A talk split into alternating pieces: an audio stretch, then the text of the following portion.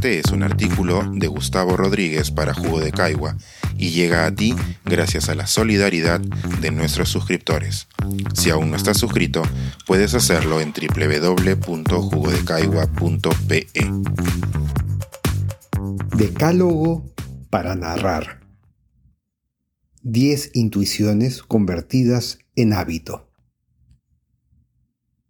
Desde hace unas semanas el dominical del diario El Comercio viene solicitándole a diversos artistas un decálogo personalísimo de máximas sobre sus procesos creativos. Tal como me lo confesó Enrique Planas, el muy entendido convocador, la inspiración de tal pedido se encuentra en el famoso decálogo de Horacio Quiroga, a cuyo formato de hace un siglo hoy se le pueden trasladar preocupaciones actuales. En mi caso, se trata de 10 intuiciones que, alentadas por los errores, se han convertido en hábitos de mi escritura. Aclaro que se refieren al campo de la ficción, y me permito compartirlas para que cada narrador las sopese una vez que haya esclarecido la decisión más importante de todas. ¿Quién contará su historia? O, como diría un cineasta, ¿dónde colocará la cámara. Aquí van. 1. Nunca te sientes a planificar qué mensaje quieres dar con tu ficción o qué objetivos quieres lograr con ella.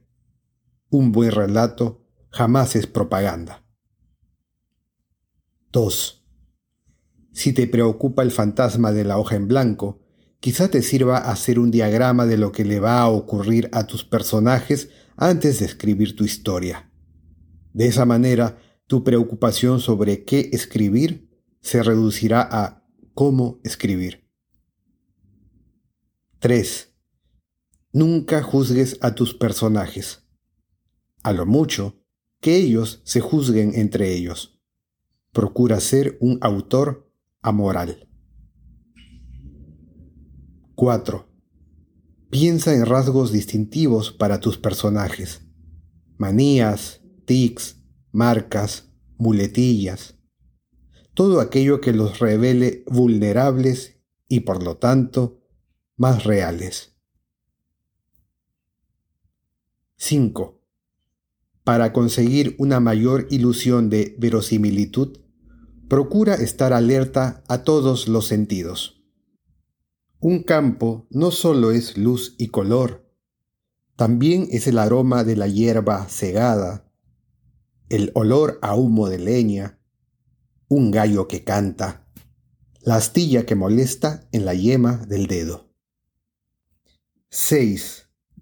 Corrige mucho, con la sensación placentera de estar puliendo las imperfecciones de una vasija, y ponle especial atención a las redundancias, y a los lugares comunes. No hay mayor alivio que detectar un era blanco como la leche y tacharlo. 7. Lee tus diálogos en voz alta. Si algo te suena forzado, corrígelo o hazlo parte de la voz narrativa. 8. Piensa que tu lector siempre será más inteligente que tú. La sobreexplicación ofende, resta elegancia y, además, la vida jamás trae pies de página. 9.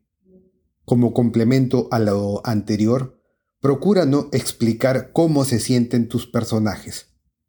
Que sean ellos, a través de sus acciones y pensamientos, los que le den la pista al lector. Que Juan nunca diga, estoy furioso haz que rompa una silla. 10.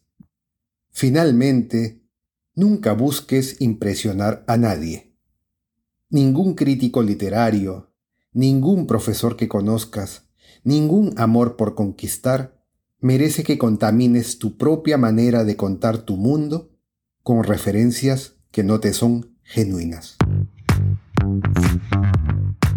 Pensar, escribir, editar, grabar, coordinar, publicar y promover este y todos nuestros artículos en este podcast cuesta y nosotros los entregamos sin cobrar. Contribuye en www.jugodecaigua.pe barra suscríbete y de paso espía como suscriptor nuestras reuniones editoriales.